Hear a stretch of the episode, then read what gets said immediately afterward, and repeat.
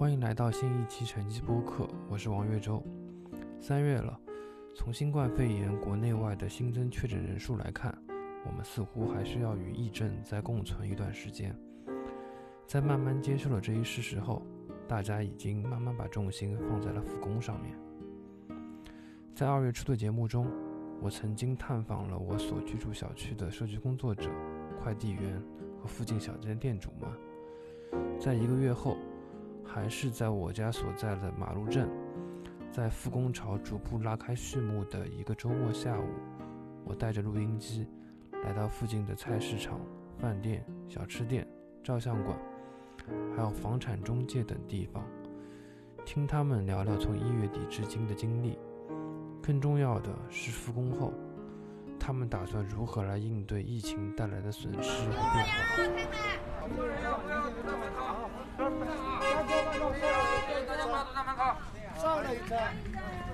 洪州食品市场附近的居民更常把它称为“马路包装城”。市场主要经营各类生鲜蔬果、速冻食品、干货、粮油，还有杂货。这个市场很大，我从市场的一头走到另一头，大概需要七八分钟。据市场官方的资料介绍，市场占地面积达三百二十八亩，有七百多家商户。啊，不要挤到这边啊！不要挤到门口。这边有。进不了啊。但是它和一般的大型集贸市场不太一样，倒是和一个小区很像。每栋楼的一楼开着各类商铺。二楼以上住着居民。疫情当前，这个市场从二零二零年二月十二日起开始封闭式管理，只允许住在其中的居民和商户凭出入证进出。没有出入证不能进啊！包装城的出入证暂时关闭啊。但一楼的各类商户还有很多东西要卖，附近的居民也习惯了在这里买菜。市场方面想出了一个办法来解决这个问题，他们让每家商户打印出自己的店铺简介，比如你卖的是什么，店名是什么，还有付款码和联系方式，统一贴在市场门口。顾客来了先联系商铺，商户送货出来之后再付款。现在这个是怎么个买菜法啊？二十四小时，嗯，在里面小区的。能进入，不是小区的不能进入。假如要买菜的，看到这个牌子，打电话进去叫他送出来。卖牛羊肉，客人都进不去，所以我们就只能谁要要东西就把它送出来。那你们现在就是靠加这种微信？对，就维关系就是老客户，主要就是维护老客户，其他新客户的话基本上就挖掘不了了。市场里沿街地段好的商铺本就租金高，封闭管理之后没了客流。高昂的租金就成了负担。我们回去，我们过来的早，初几就来了，准备做生意的嘛。我们往年初六就开始做了。今年整个等于两月份就基本上就没有嗯，我们家还有四个小工嘞，三部车加一个门面，比如住的都不算了。你小工不来，工资也算呀，对不对？还加上我们吃用呢，你这不开的损失挺大的。我都十几年了，我从小姑娘就过来，十几岁，我父母就在这里面做，然后后来我结婚了，一直就在这里。哎，我小我儿子现在都已经五岁了呀。上幼儿园的人，我自己家在那里卖其他生意，然后我找我老公在这里，他是卖肉的，然后后来我就过来了，然后就跟他一起卖肉。然后现在不是疫情嘛，然后小工也没过来，就等着这个，这个也不知道什么时候才过去啊，这个疫情。这也和我们这些商户真的要那影响很大的，我们开了他进不来，没办法联系就不卖，人家就不来了，开不了人家就不来了。主要现在就是不给交易，这里不给卖。对你这个营业额损失了多少？那厉害了，我们这房租一年都十几万，那营业额省起来，不说人工了，还有小工嘞，自己的工资就不算了。主要这边不通了，人家都不来买了，人家就去超市了。人家到我们这市场，一图便宜，二图新鲜，然后方便，一到买好。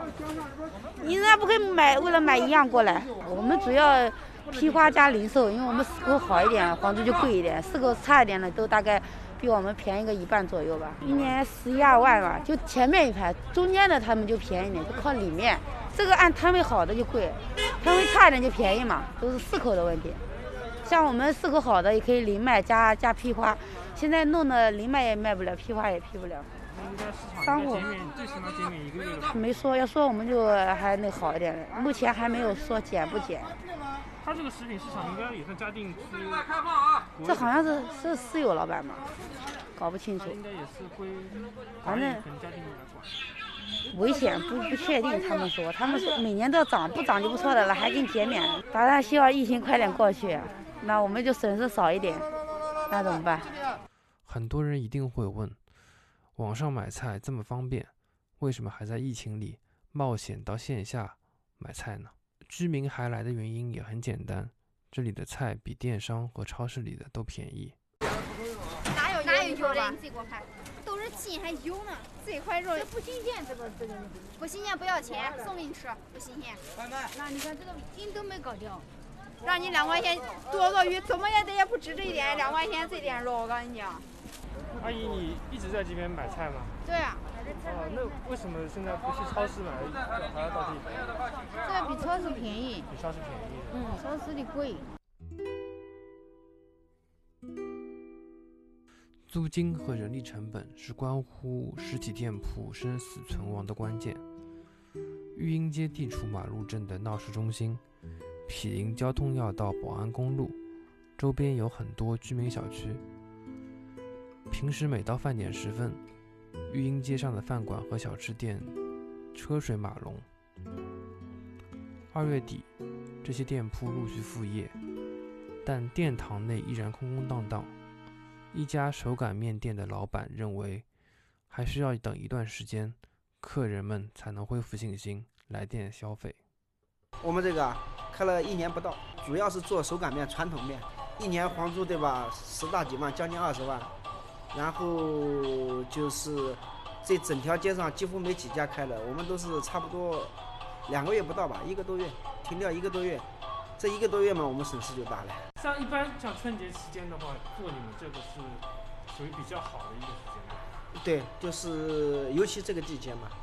然后你像现在嘛，吃点面不是暖和一点。就像现在副业了，我看现在什么生意也不差。不好的，你像现在你就不要说现在了，你就是下个月，它也是一样的。你就人嘛，总归这个疫情嘛，说白了，说说的很现实一点。就像过去我们老家一样，那个牲口瘟疫一样的，人们都是生命的生命关生命生命的事嘛，对吧？一般人他也不敢出来的。实际上，你就是做的消毒呀，做的各个方面做的再到位的话，毕竟这是大事，估计那要看下半年了，上半年肯定这样肯定是不行。像现在你们这个店里面，占你们成本最大头的就是房租。房租。主要就是房租，房租跟人工嘛。然后我们我们请了三个人，都在都在。工资还照发？那你肯定要发的了，别人来上班嘛，你工资肯定要发的。然后我们这边房租，还有后面租自己住房房租，自己住房房租嘛，你看我们租的房子两套房子两千八一个月，两套房子五千多块，一个月加上这个房租就两万多，一年二十五万左右。如果加电视电水电费的话。毛三十万吧，还没有加工人工资。你像现在嘛，今年嘛，这个像这个疫情这个事嘛，我们比往年嘛，几乎少了一大半，三分只能做三分之一都做不到。而且今年嘛，你想，这个猪肉呀，跟这个冬天现在这个蔬菜呀也很贵了。像你现在账上，如果收入一直是比较低的话，你自己账上的资金可以供这个店维持的吗？我嘛，像这样的话维持嘛，你就上半年如果维持再再转好转不起来的话，估计我们下半年也就做也就做不了了，因为你支撑不了。你每个月嘛，你工人工资要开，这房租、水电费这是肯定。外卖有外卖订单也不是很多的，而且外卖嘛。都被平台提的比较多，然后实际上拿到我们店家嘛手上嘛也没有多少钱的。你像他们送外卖的嘛，然后拿的提的也蛮多的。反正总总体来说，我们吃亏的总归跟客户跟商家。嗯，别人别人跑腿了，付出劳动了，肯定要有收获，这是肯定的。因为什么呢？有人肯做，有人不肯做。你比如像送外卖的，人家肯做的吗，你价格不高一点，人家不不接单，也不愿意跑。毕竟这个疫情嘛，像好像美团还是点评，他们有给这些小的店家申请那些比较低息的贷款，你有看到吗？这段时间看我们具体情况，因为什么呢？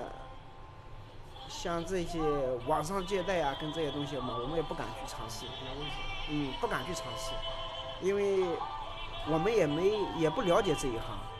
如果正儿八经的说银行里面贷款，我们敢尝试的，对不对？银行里面毕竟大家都相信嘛，你有钱嘛存在银行里面，银行里面肯借肯贷款的话，利息多少，对吧？这很简单的，大家嘛都相信的。那网上有些东西我们也不敢也不相信。在手擀面店的旁边是一家做淮扬牛肉汤的馆子。铺面不大，摆了四张桌子，一张桌子配上四个椅子。这家馆子的老板是一对中年夫妇，他们没有请小工，所以人工成本的压力会小一些。刚批过，检查过了，这这这，你看这卫生划的这个这个这个字。啊，对，我看到。就今天在这才划过来，这才划。我们昨天在这才开。正常肯定过过年没初七初八就开了呀。说这个营业额跟平常比的话，那差的太多了，那差的多四分之一也没有。今年的那房租能干上来就算不错了，房租都干不上来今年，因为你签过合同了，你不干不行。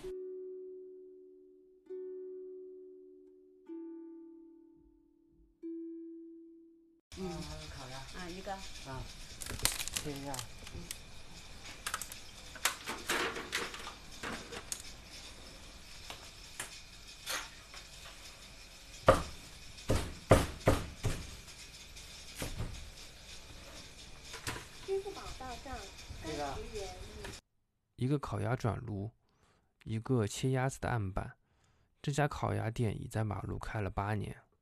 那像这段时间，就是你毕业以后，就整体的营业额跟平时相比的话，那肯定要差些啊，因为现在好多人都还没有出来，有好多也还在隔离嘛，有好多老家也还没有出来。我们基本上，反正比以前肯定要少少很多嘞。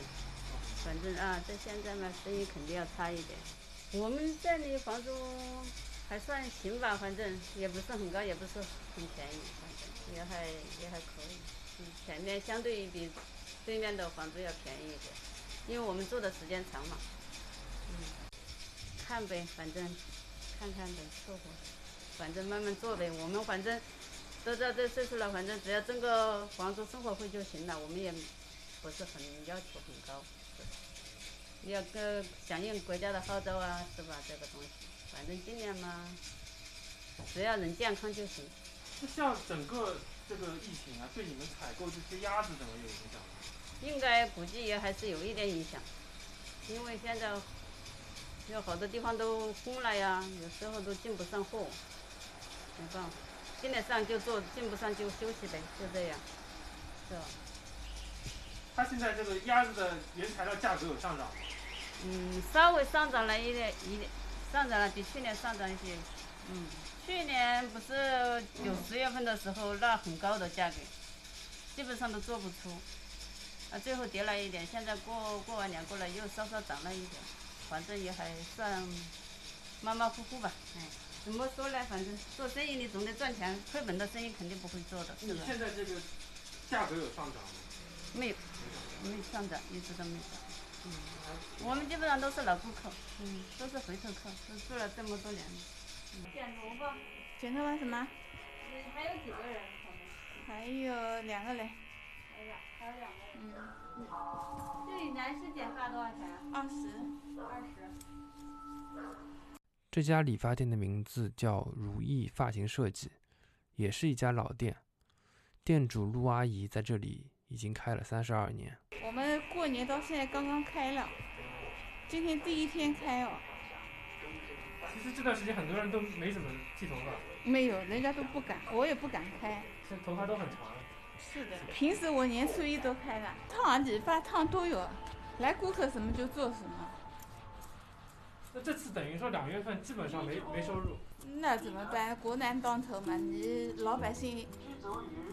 也也应该的，应该理解吧，对不对？你不能老是伸手向国家要钱吗？自己不努力，那也不行，对不对？刚从理发店出来，旁边房产中介的老板正好回店里来取钥匙。因为疫情，中介基本也属于停工状态。这是他年后头一次到店里来，为之后的复工先做一些消毒等等准备工作。不能代客看房，小区里进不进了吧？小区里不能进的话，我我们等于就是不去带了呀，不带客呀。你现在过不来呀，人家这里本来有房的，你可以过来在家隔离十四天，是不是？如果说没有房子的话，还进不来了，是不是？不应该进来。但我们租房的话，呃，那肯定要根据那个政府的号召吧。你如果是确定他们过不来的话，那我们的话也不开工。就今天我刚刚下午三点钟的时候我过来，就人家来放个钥匙在这里，那他又看不了房子，然后我们过了年，反正没租过房子，但是有人家要求已经住在小区的要求我们租房，我们也不敢带了，不带，嗯，人家发微信给我们，我们也不带了，啊，有的人是要求租房的，但是我们不带，带不了，他家只是加了微信，我们只是说能带了，那个允许带了，那我们就带客户看房。不允许的话，我们就就不带了，对吧？这个说不清楚，这个毛病又不贴在脸上，你看不出来，是不是？潜伏期的话都看不出，大家都要负责任，对社会负责任，你对自己都是负责任啊，一种态度，是不是？希望那个疫情赶快过去吧，应该政府下了这么大的力气，是不是？应该快的。反正我我是觉得，现在我们那个那个那个中国的话，我们是幸运的，是不是？是幸运的，政府部门都下大力气的。在育婴街上，还有一家如今在城市里越来越少见的照相馆，店名叫做“古月影楼”。就是能拍的人来少了呀。就是本来就是开学季节，就是拍照印照片很多，然后务工的人进来也是都是要需要证件照什么的，都很多的。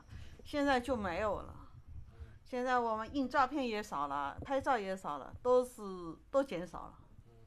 而且减少的还是蛮多的，蛮厉害的。现在的就是一些小孩子就是打印的作业，不过现在是很多家长都他们自己买了打印机，自己回去打印也蛮多的。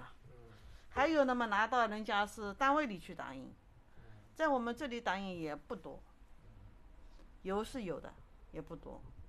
业务基本上很少很少，就现在是打印复印这一这一天，就是复印的不是。都要都要这个来户的这个登记的吗？就是打印打印这些东西，其他没什么的，做不出来的，肯定做不出来的，肯定自己要负担呀。然后这个房子是人家私人的，人家不可能给你减免呀，只能自己负担，所以我们影响也蛮大的。春节之后营业高峰呀，就是来拍照啊，比如说来拍护照啊、签证啊，还有学生。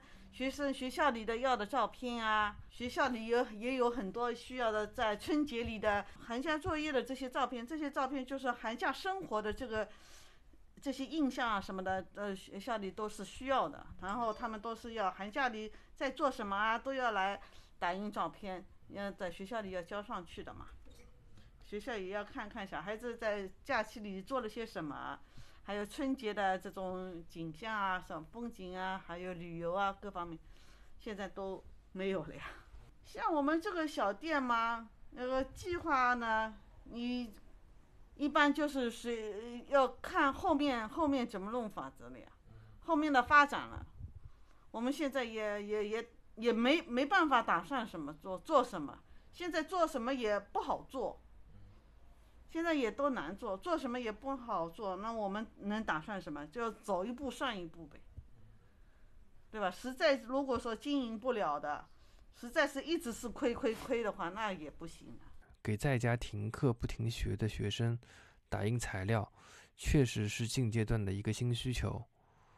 育英街上小区多，学校也多，有马路小学、马路育才联合中学，还有育才高中。育英街的路名也有培育英才之意。育英街和保安公路的交界处，有一家打印店的老板刚回上海，在准备居家隔离前，他在自己打印店门口贴上了一张打印一律免费的通知。我们跟我们认识的邻居的。啊，他为什么给别人是免费打印？因为他现在在隔离期，然后他不想他的老顾客流失嘛。再说疫情，我也不知道什么原因，反正他过来了，第一件事他就打了一张这个贴在门上，然后跟我说，如果有人过来打印的话，就是一律免费。所以你帮他开门是吧？啊，算是吧，帮他看着一下。那挺好。啊，然后就是人家以为锁了嘛，然后不知道，我就过来给他门打开，啊，帮他看着一下，人家打印好了跟我说一下就可以了。同样是面对经营困难，不同规模的企业所应对的方案也不同。梁家大院是一家专营农家菜的餐馆，两层楼，大堂加上十几个包厢，高峰期容纳上百人应该不成问题。老板还在其他地方开着两家类似的餐馆。梁家大院不仅在马路镇上颇有名气，也有客人专程开车前来用餐。如今，餐厅门外年夜饭的实体招贴广告犹在，但液晶屏上的广告已换成了“已开通美团外卖，欢迎大家订购”。餐厅的办公室主任坦言，春节档期本来是餐饮业利润最高的时间段。我们是一八年一月一月四号开业的，到现在是有两年时间，应该说是过年前后这一段时间是我们一每年当中营业额占大头。嗯，对，我们的主要利润也是从这方面这一块来产生的，损失还是蛮严重的。从这么说吧，嗯，我们等于损失掉一年的利润了，等于是哪怕接下来如果能够开业继续做的话，等于说也剩下来也是赚的钱也是在补贴到前面这些损失上面，等于是一年白做，是可以这么理解。然后因为这个疫情，我们现在没有办法营业，然后我们的员工的话还要还还要给他们发放工资，啊，这个样子，所以说，哦，压力还是蛮大的。员工的话，因为年前有一批有一部分员工请假回家过呃回老家过年嘛，然后一部分留守，我们现在有一半多吧，一一半多一点的员工在这边，然后是一直待在上海这边的，然后返呃从外地返回来的员工呢，现在一部分处在隔离期，现在正在家里居家隔离。我们是。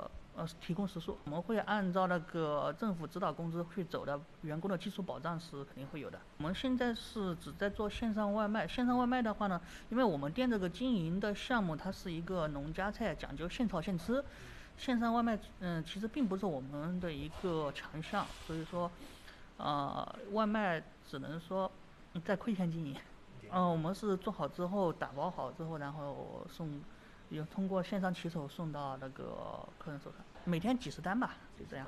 对，然后因为我们现在，呃，并不指望做外卖赚钱嘛，就是说让员工能有事情做，不要让他们懒散掉吧。其实我们的外卖的话，对于我们的成本，其实其实我们的外卖是完全不赚钱，再扣掉一些平台的抽点什么东西的，没有钱，完全没有钱赚的。我们现在做的重做的重点就是员工的一个内部的一个团队团队建设。那我们现在员工正在上面做培训。我们刚刚正在做员工培训，包括，呃呃安全方面的，然后还有，呃健康方面的，然后还有等等各种，嗯啊还有，呃卫生方面的一个培训，现在上面正在正正在做培训。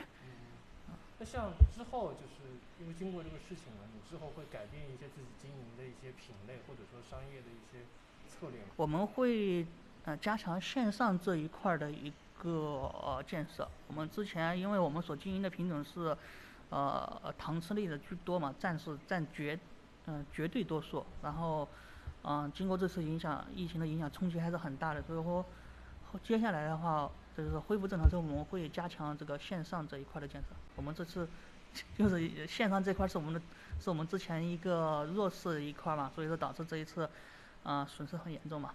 他认为目前政府因疫情而出台的。优惠政策，餐厅在实际经营中很难有所感知。对于餐厅来说，更重要的是忠实客户的需求，这样才能活下去。忠实顾客吧，对，这是很重要的一点。你之前自己的品牌力度，然后顾客粘性这一块是非常重要的。如果说这次疫情过后的话，你的忠实顾顾客流失掉的话，你也是挺不过去的。我们的主要客户群体是在周边几公里范围之内，嗯嗯，客户分散的比较广，这是我们这个店的一个优势，就是我们这个品类的优势就是老少皆宜，呃，客户群体比较广泛，嗯，客户粘性还还可以，因为我们主打主打的是那种呃高性价比，然后客户的认可度还可以。嗯，我们在呃大众点评这些上面的评评级都还可以，然后点评口碑都还不错。现在的餐饮行业利润率其实是很低的，只有百分之十左右啊。就是还是做的不错的情况下，只有百分之十左右，啊，然后我们这个黄金时间时间段又损失掉了，嗯，等于是一年白做嘛。对于绝大多数企业来说，然后这是还是比较好的情况，差的情况就是直接直接关门。对，现金流很重要，现金流不够的话就已经撑不下去了。因为做餐饮行业的固定支出太多了，房租、水电、管理费、员工工资，而且这个疫情来的，说实话还是比较凶猛的，完全没有给餐饮行业。不止餐饮行业吧，反正所有完完全没有一个反应的时间，对，都没有一个反应的时间。我们为了这一个黄金期储备了大量的这个食材，因为这一次疫情直接没办法，就是啊损失掉了呗。因为本身春节期间属于一个高消费期，然后采购的食材也相对稍微高端一些嘛，然后成本就更高，那损失还是比较比较惨重的。互相理解吧，因为经我们的这个呃。房东吧，可以说说房东他们经营起来也是比较困难的，我们互相理解嘛。嗯，我们不能道德绑架说，呃，因为我没有生意做，你就必须给我免租。其实更多的还是做好自己吧，在呃疫情结束之后，我们把这个损失尽可能的多弥补出多弥补起来，不能依靠别人给你减租来过活，这个是不太现实。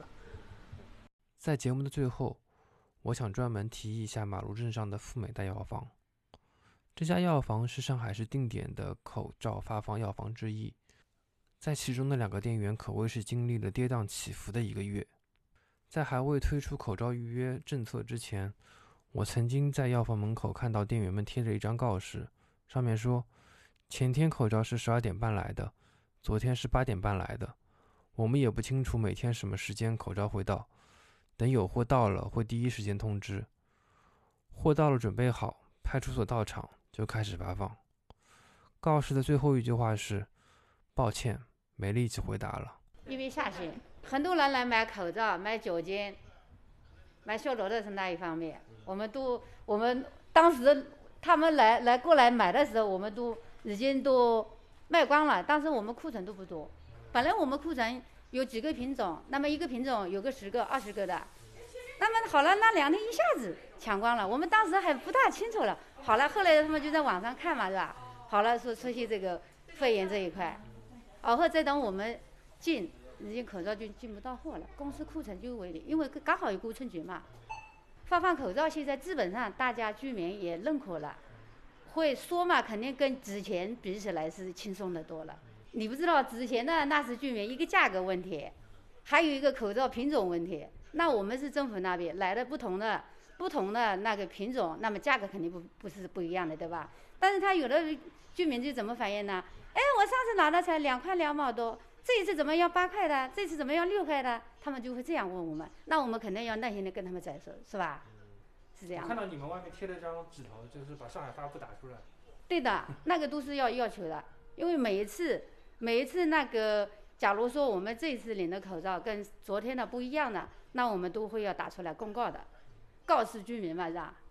让他们也知道，啊，因为医保店嘛，它都要求二十四小时营业，我们都会有人值班，白天晚上都有人。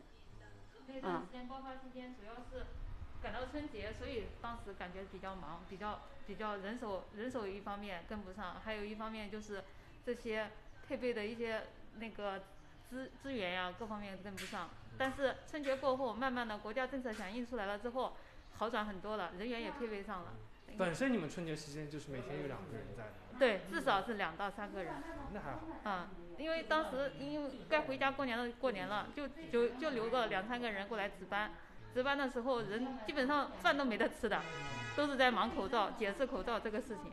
酒精的话是这段时间慢慢的供上来了，它但是它是断断续续，不是说一直有货，但是是公司只要一有货，然后我们进了一批了之后，再再看的时候，它又是立马没有了。但是基本上呃一个星期能进一次货这样子，能进到一次货。嗯，我们当时只领到八百多个口罩，接到通知的时候是八八百多个还是一千多个，然后呢，排队的人远远高于这个数量，然后前面排到的人领到了，人家就自然而然就走了，对吧？然后后面后面一听到有人哦这里有口罩了，然后就很快的很多人过来排队，然后后面排不到了，然后呃排排不到的时候，因为没有了呀，我们没有东西给到他了，然后就蜂拥而上，一屋子全部都是人，然后我们怎么劝也劝不退，后来还有几个热心的顾客在帮我们解释，当时场面是比较混乱，然后打了派出所电话之后，第二天那个秩序就正常多了。就排队领口罩，然后人家维持秩序，这样情况下就好很多。当时是的确是挺恐慌的，当时我们 我们感就感觉两个人就要被活剥的感觉。当时吃饭基本上中午中午呃早上吃到呃早上赶紧早早点起来煮一点饭，中午要 要到三四点才能吃到饭，要忙成那个地步。我们大概忙了一个一个礼拜左右就有休息了。嗯，因为人员当时过来了，当时还没有那么严格，过来了之后就直接上班了。这个为国家做一点贡献，都是应该的。忙是忙了一点，但是我们现在都是在，也是说帮助国家做一点点小贡献嘛，就是政府辅助发放口罩嘛，对吧？前段时间，单向街书店因为受到疫情影响发起众筹，一时间转发者众。我看到单独的主编吴奇还在微博上调侃：“这下完蛋了，不敢辞职了。”单向街因为长期运营各类社交媒体账号，有着很强的线上能力，但是还有很多实体店铺，他们的顾客就是店铺周边两到三公里生活圈中的居民，他们平时没有必要，也可能确实没有能力去经营微微博、微信。店主们就像本期节目中的那些讲述者一样，就算明知今年已基本赚不了什么钱，但为了家庭，为了店铺。为了履行合同上的义务，还是会继续努力生活、努力工作下去。三月了，街上依然还有不少店铺没有开门，有些店铺上的门上会贴着这么一张告示：“春节放假通知，本店从即日起到二零二零年元月三十一日放假，二月一日正月初八恢复正常营业。祝大家新年快乐，阖家欢乐。”